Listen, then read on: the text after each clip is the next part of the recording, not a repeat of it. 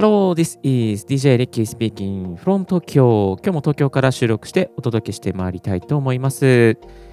今日のトピックはこちら。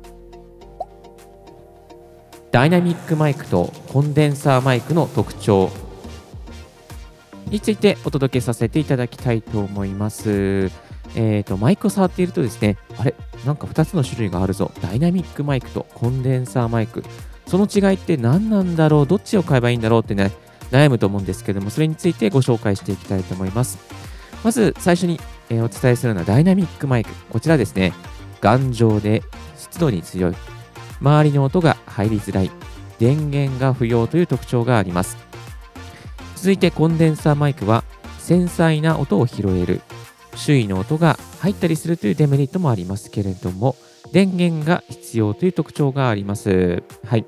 よくですね、えーと、スタジオとかで使われているのがコンデンサーマイクですね。繊細ないい音を拾えますので、スタジオのような防音された空間でしっかりとですね、えー、このコンデンサーマイクがアーティストの曲を、またね、えー、なんかそのラジオなんかもですね、拾ってくれるということがあります。一方でダイナミックマイクはカラオケとかライブとかそういったところで使われていることが多いですね。カラオケの爆音の中でもしっかりとアーティストの声を拾ってくれるという特徴があります。で、ダイナミックマイクの方がですね、頑丈で湿度に強いので、結構長い間使われているマイクなんかですね、手話の SM58、いわゆる5%なんかですね、もうずっとずっと、まあ、どっかの地方の会館とかでもですね、野ざらしにされながらもですね、こう長く疲れてるということが多いかなというふうに思います。で、実際に音声配信やポッドキャストに使うのであれば、えー、ダイナミックマイクの方がですね、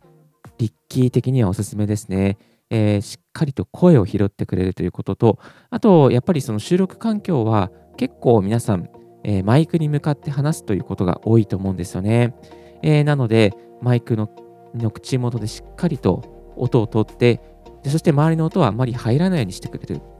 で、周り、ね、えー、仮にですね、このワイワイガヤガヤ撮りたいのであれば、まあ、あのー、周りに人がいっぱいいてですね、ワイワイガヤガヤ撮りたいのであれば、コンデンサーマイクがいいんじゃないかなというふうに思うんですけども、えー、そういう場合もですね、ダイナミックマイクを3本、4本持ってきて撮った方が、リッキー的にはね、綺麗に撮れるんじゃないかなというふうに思います。はい。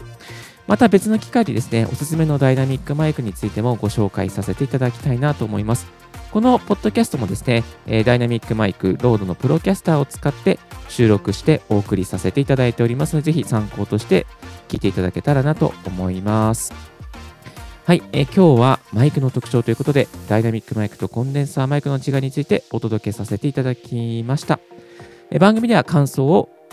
お待ちしておりますので、専用メールもしくは専用フォームからご連絡くださいませ。定期便はちょちょにリッキースポットキャスト大学 This podcast has been brought to you by DJ リッキーがお送りいたしました。Have and for and p r e for day. 素敵な一日を。バイバイ。